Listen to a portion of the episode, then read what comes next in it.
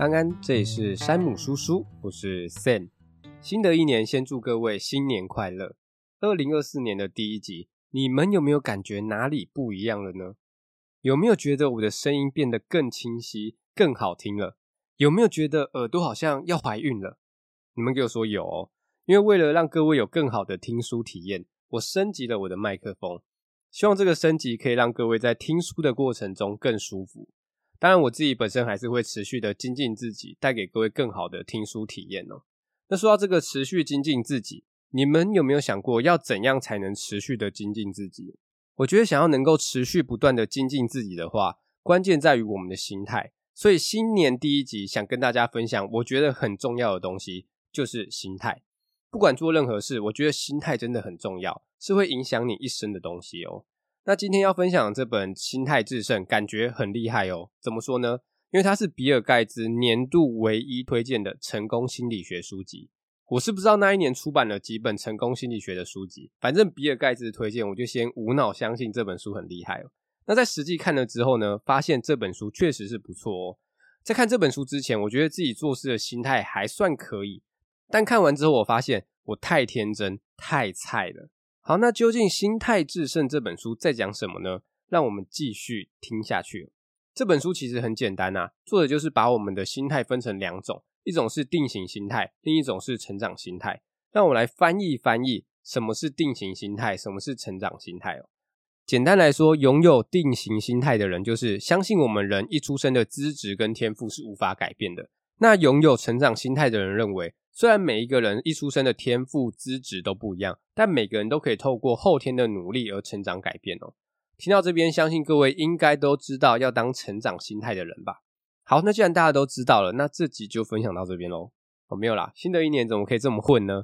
刚刚这两种心态只是简单的照字面上翻译翻译而已哦。接下来我会深入探讨这两种心态的差别以及对我们的影响，最后也会跟大家分享要如何改变我们的心态。好，我们先来说定型心态。有定型心态的人，刚刚说了嘛，就是相信我们人的资质跟天赋是无法改变的。那有人可能会想说，诶，认为人的资质跟天赋是固定的，有什么问题吗？感觉没什么问题吧？诶，这问题可大喽。这种想法会衍生出很多问题哦。因为认为人的资质跟天赋是无法改变的，所以定型心态的人在面对挫折的时候就很容易放弃。他们会想说，哎，我就是没有这方面的天分嘛。那也因为这样，所以定型心态的人在遇到挑战的时候，都会尽量避免，因为他们怕面对挑战之后会遇到挫折，而遇到挫折，他们又觉得啊自己没有这方面的天分，于是就选择放弃。那放弃就代表失败了嘛？那也因为定型心态的影响，他们就会认为失败就是资质愚钝，就是不聪明，就是逊。所以定型心态的人就会觉得安安稳稳的待在自己的舒适圈就好了。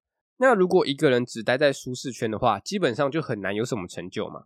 哎，不过话虽这么说，但是定型心态的人也是会有成功的时候哦。哎，只是在他们成功的时候就会比较自大，因为他们觉得自己就是天赋异禀，是万中无一的练武奇才，于是整个人就会膨胀起来了。哎，有没有？定型心态是不是衍生出很多问题了？我发现我对于工作或是学习就是属于定型心态哦，因为我的工作其实蛮多元的，要学的东西很多。但是我就只针对我自己擅长的领域去学习，其他不擅长的，我真的就会觉得啊，我就是没有这方面的天分。那怎样叫没天分呢？啊，就是如果在短时间没有办法上手，或是学得比别人慢的话，我就会觉得我没有天分。那我就尽量不去碰它，不然去碰它就显得自己好像很笨。反正我就在我擅长的领域发展就好了嘛。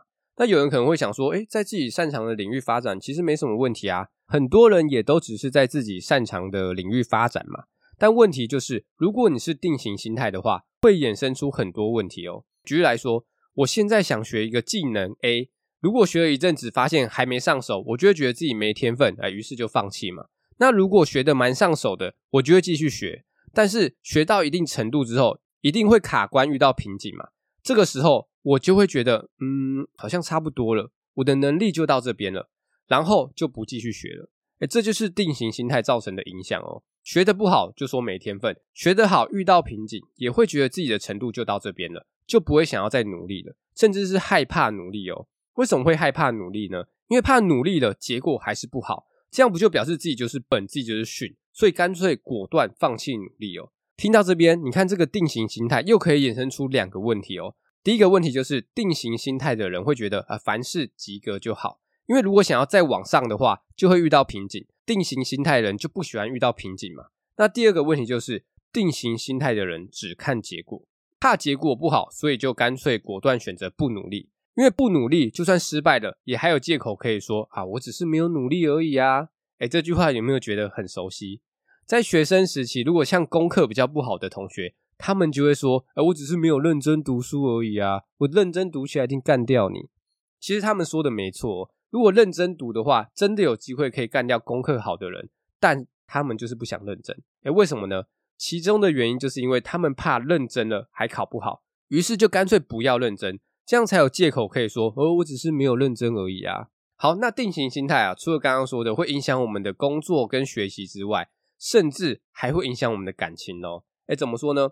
因为刚刚有说嘛，定型心态的人会认为人的资质天赋是没有办法改变的，所以在遇到问题或是挑战的时候，就会觉得会就是会，诶，不会的，再怎么努力就是不会哦。那同样的道理。定型心态的人在面对感情问题的时候，也会觉得自己的另一半是不会有问题的，是要跟自己完全契合的，一定会有一个外表啊、个性啊、价值观等等各方面都跟自己契合的真命天女或是白马王子出现哦。如果在一起之后发现对方某些方面不符合自己的想象，就会认为他不是对的人，于是就会想说：“呃，谢谢，下面位。”不知道各位身边有没有那种三不五时就在换男女朋友的？我想可能就是被定型心态影响哦。好，那总结来说，定型心态人就是会害怕面对挑战、挫折跟失败，只在乎结果，不在乎过程，只想活在自己的舒适圈中哦。好，那定型心态的特质讲完了，接下来我们来说说成长心态的人有哪些特质。基本上就是反过来啦。定型心态的人认为资质跟天赋是无法改变的，那成长心态的人就是要跟他唱反调嘛。成长心态的人认为，虽然每一个人一开始的天赋、资质、个性都不一样，但每个人都可以透过后天的努力而成长改变嘛。光是这一点，就可以延伸出很多好的心态哦。像是在遇到困难跟挫折的时候，成长心态的人就是会想办法去面对跟解决。他们比较不会比个赞说，哎，我就烂。他们也不会说，哎，我就是没天分啊。那也因为这样，所以在遇到困难跟挑战的时候，他们就比较不会害怕跟逃避哦。诶，即便最后的结果不理想，他们也会把这次的结果当作是学习的经验，从中吸取教训哦。而且成长心态的人也比较勇于尝试不同的事物。诶，即便做的事是他们不擅长的事，他们也可以全心全意的投入其中，因为他们不怕挑战跟失败嘛。诶，这点其实很重要哦，因为有些人会认为啊，我必须擅长做某些事才能很投入，才能乐在其中。但成长心态的人认为，即便做不擅长的事，也能很投入，也能乐在其中啊！谁说一定要很会做某件事才能体会到其中的乐趣，对不对？所以千万不要觉得我们必须很擅长做某件事才能享受它的乐趣哦。诶，听到这边，各位可以问一下自己，有没有什么事是你想去做，但因为知道自己不擅长做这件事，所以就害怕不敢去做的？诶，如果有的话，是不是可以趁这个机会好好规划一下，试着去做做看，跳脱自己的舒适圈哦？好，那听到这边有没有觉得哇，成长心态的人好棒哦？我也想要有成长心态。诶，没问题，山姆叔叔听到了你们的心声哦。想要让自己变成成长心态，有三个步骤。首先，第一个步骤就是拥抱自己的定型心态。我们必须面对现实哦。什么现实呢？就是所有人或多或少都会有定型心态。诶，不要觉得有成长心态的人在面对任何事都是成长心态。也不要觉得有定型心态的人在面对所有事都是定型心态哦。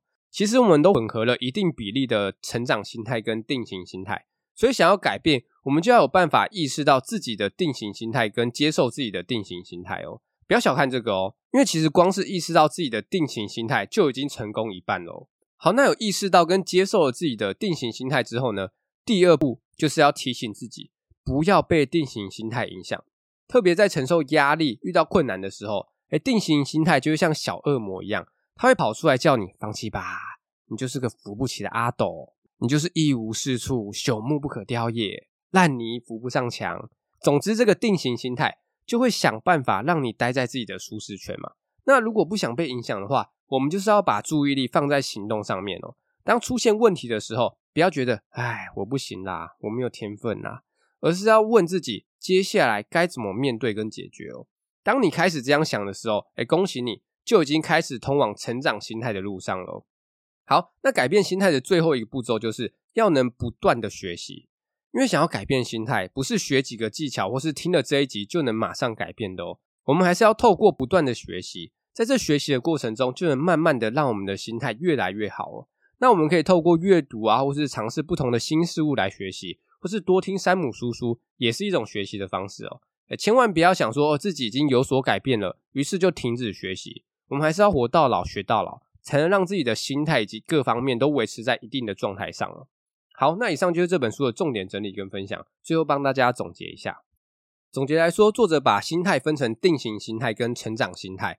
定型心态的人就是认为我们的资质跟天赋是无法改变的。那成长心态的人认为，虽然每个人的资质跟天赋都不一样，但每个人都可以透过后天的努力而成长改变哦。那也因为心态的不同，所以在面对挑战、挫折跟失败的时候，就会有不同的想法。定型心态的人，因为认为资质跟天赋是固定的。所以在遇到问题跟挫折的时候，就会认为是自己没有这方面的天分，于是很快就会选择放弃了。那放弃了就代表失败嘛，人都嘛不喜欢失败，所以他们就会尽量待在自己的舒适圈内。但这样就等于限制了自己的发展嘛。那成长心态人就不一样喽，他们认为每个人都可以靠后天的努力而成长，所以在遇到问题跟挫折的时候，他们就比较会想办法来解决问题哦。诶，即便一件事情最后的结果不如预期，他们也比较不会纠结在结果上面。因为他们看重的是能不能从这次的结果学到经验跟教训哦，也就是说，成长心态的人看重的不是结果，而是过程哦。好，那虽然作者把心态分成定型心态跟成长心态，但实际上我们人其实都属于混合心态，就是说我们在面对这件事是定型心态，但另外一件事却可能是成长心态。那如果我们想要有所成就的话，我们就要尽量让自己往成长心态那边靠嘛。那想要让自己往成长心态那边靠的话，我们就需要透过不断的学习。因为想要让自己变成成长心态，其实没有那么简单，不是学个技巧或是听了这一集就能马上变成成长心态哦。我自己也是看了四十几本书，才让自己往成长心态那边靠了一点点而已。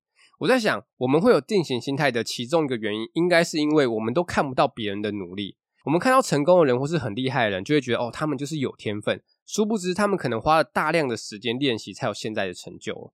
已故的 NBA 球星 Kobe Bryant 曾经说过。你看过凌晨四点的洛杉矶吗？意思就是他很早就起来练球了。有些人可能会想说，哦，他都这么厉害了，干嘛还要这么努力练球？这样想就不对。我们要想的是，就是因为他这么努力的练球，才能这么厉害哦。有些听众朋友会留言赞美我说，我说书的节奏跟编排都很顺畅。哎，你们不要以为我是天生神力哦，我也是做了一年左右，才慢慢开始越讲越顺。你们可以去听比较前面的集数，对比一下，应该就会发现差很多了。其实我会做这个说书节目，就是因为开始阅读之后，心态就慢慢改变了。不然我以前绝对不会想要出来做一个说书节目，因为太麻烦了。那也因为一直都有阅读的习惯，我的想法跟心态真的就是会慢慢的改变了。从一开始做节目，单纯的就是想赚钱，到现在已经视钱财如粪土了。我没有那么夸张啦，但还是希望能够赚钱，只是好像没有这么渴望了。我不知道这样是好还是不好。总之，我开始把重点放在过程上了。我自己觉得这很关键哦，怎么说呢？我之前有说过嘛，我做这个节目的出发点就是透过我帮大家整理书中的重点，让大家省时省钱。如果我能帮到的人越多，我能赚到钱的几率就越大。那做了半年之后，发现真的是不好赚。我花了很多的时间跟精力，但却没有赚到任何一毛钱。于是当时我就在想，是不是干脆不要自己做节目了？既然我的目的是想要赚钱的话。我可以去帮别人写稿啊，当别人的写手。那时候我有看到志奇在征才，我就觉得我非常符合条件，而且我也蛮喜欢他们的节目。我当时就在想，诶，我好像可以加入他们哦，写一篇文章可以赚三到五千，感觉还不错。那时候的我就是很在意做这件事到底能不能赚钱，就是我只在意结果啦。但后来想了一阵子之后，最后决定还是自己继续做下去，因为我想知道我的能力在哪里。加入别人的话，感觉就会被限制嘛。于是我就牙一咬，先把赚钱这件事抛在脑后。那也因为我持续阅读跟写心得的关系，我就开始意识到过程的重要性，开始觉得做这件事情能不能赚钱，好像不一定是必要的。因为我在做这件事的过程中能带来成就感，还有之前说的给予的力量，这些都是可以让我持续做下去的动力哦。那我不把赚钱放在第一优先的时候，我就开始把重点放在阅读跟写心得上面。我就在想，要怎样做节目才可以让我更舒服、更有效率？我就开始慢慢的在调整自己看书的模式跟写心得的模式哦。我觉得重点真的是要让自己舒服一点。不过这个舒服不是直接躺平的那种舒服哦，而是要不断的调整，找到适合自己的方式，这样才可以永续经营哦。所以我觉得做一件事的过程真的是很重要哦，特别是做这种不知道结果到底是好还是不好的事情，更要注重过程哦。那我除了有在想要怎样让自己更舒服、更有效率之外，也有在想要怎样让各位可以有更好的听书体验呢？虽然是说要让自己舒服一点，但是各位听众朋友们的感受也很重要啊。我要试着在自己跟听众之间找到一个平衡点哦。那目前可以给各位就是先换了一个厉害的麦克风啊，其他可以让各位有更好体验的方法，我还在想。各位对于这个节目有什么想法或是建议，欢迎直接留言跟我说。好，讲了那么多，我觉得想要变成成长心态的话，关键还是在于不断的学习啦。那如果没有时间透过阅读来学习的朋友，就多听山姆叔叔，都帮你把重点整理出来了，让你省时又省钱，削烂。不过这本书的最后，作者有提到，不要以为变成成长心态之后就能解决所有问题哦。成长心态不是什么万灵丹哦，但是作者也有说，他因为成长心态的关系，整个人变得更有活力、更有勇气，生活也变得更充实、更丰富喽。好，那各位听完有没有觉得哇，现在就是我改变心态的最好时机了？有没有？应该有吧。希望新的一年我们都可以一起往成长心态那边前进哦。好，那有什么问题或建议都可以留言跟我说，或私讯我的 IG。觉得不错的话，五星支持鼓励分享一波。那这集就分享到这边，拜。